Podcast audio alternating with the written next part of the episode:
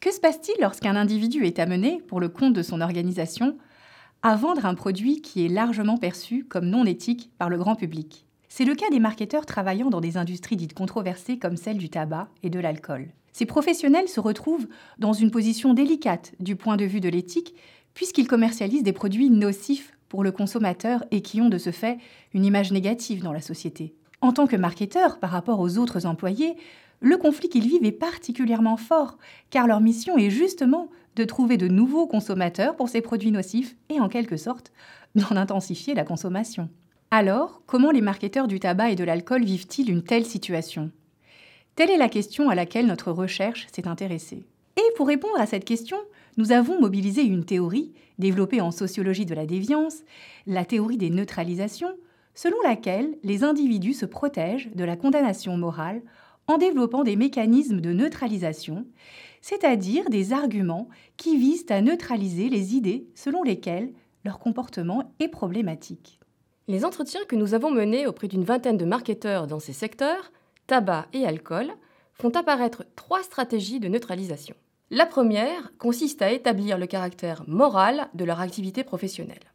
Pour cela, ils minimisent les dommages causés par le produit. Par exemple, les marketeurs dans le secteur de l'alcool soulignent que ce n'est pas le produit en soi qui pose problème, mais c'est le fait qu'il soit consommé de façon excessive ou par certaines cibles sensibles comme les jeunes.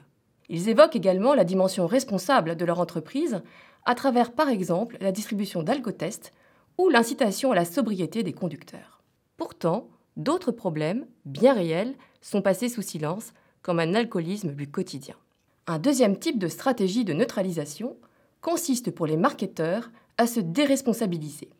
Et pour cela, ils soulignent l'impuissance du marketing face à la loi. À cause d'elle, ils n'ont pas véritablement la main sur les éléments du mix, que ce soit le prix, le packaging et plus largement la communication. Dans le tabac, la réglementation empêche même les marketeurs de s'adresser directement aux consommateurs. En définitive, ces marketeurs ne font plus véritablement de marketing. Enfin, une troisième stratégie consiste à se déresponsabiliser en invoquant cette fois des motifs économiques.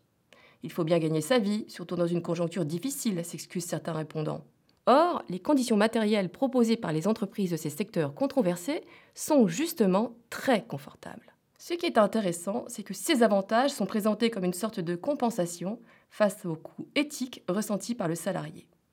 Parce qu'elle les rémunère de cette sorte, l'organisation est présentée comme compromettante, ce qui constitue en réalité une manière subtile pour le salarié de se défausser sur elle. Notre recherche permet de mieux comprendre le passage à l'acte non éthique dans le cas peu étudié où l'individu agit pour le compte de son entreprise et reste dans le cadre de la loi.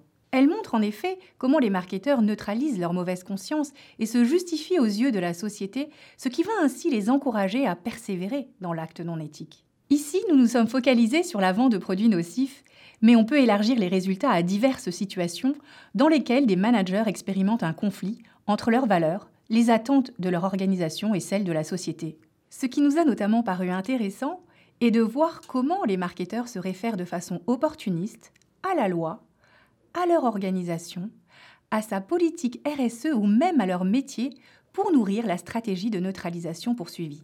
Ainsi, cette recherche souligne l'importance de l'éducation des futurs professionnels du marketing à ce qu'est un marketing éthique.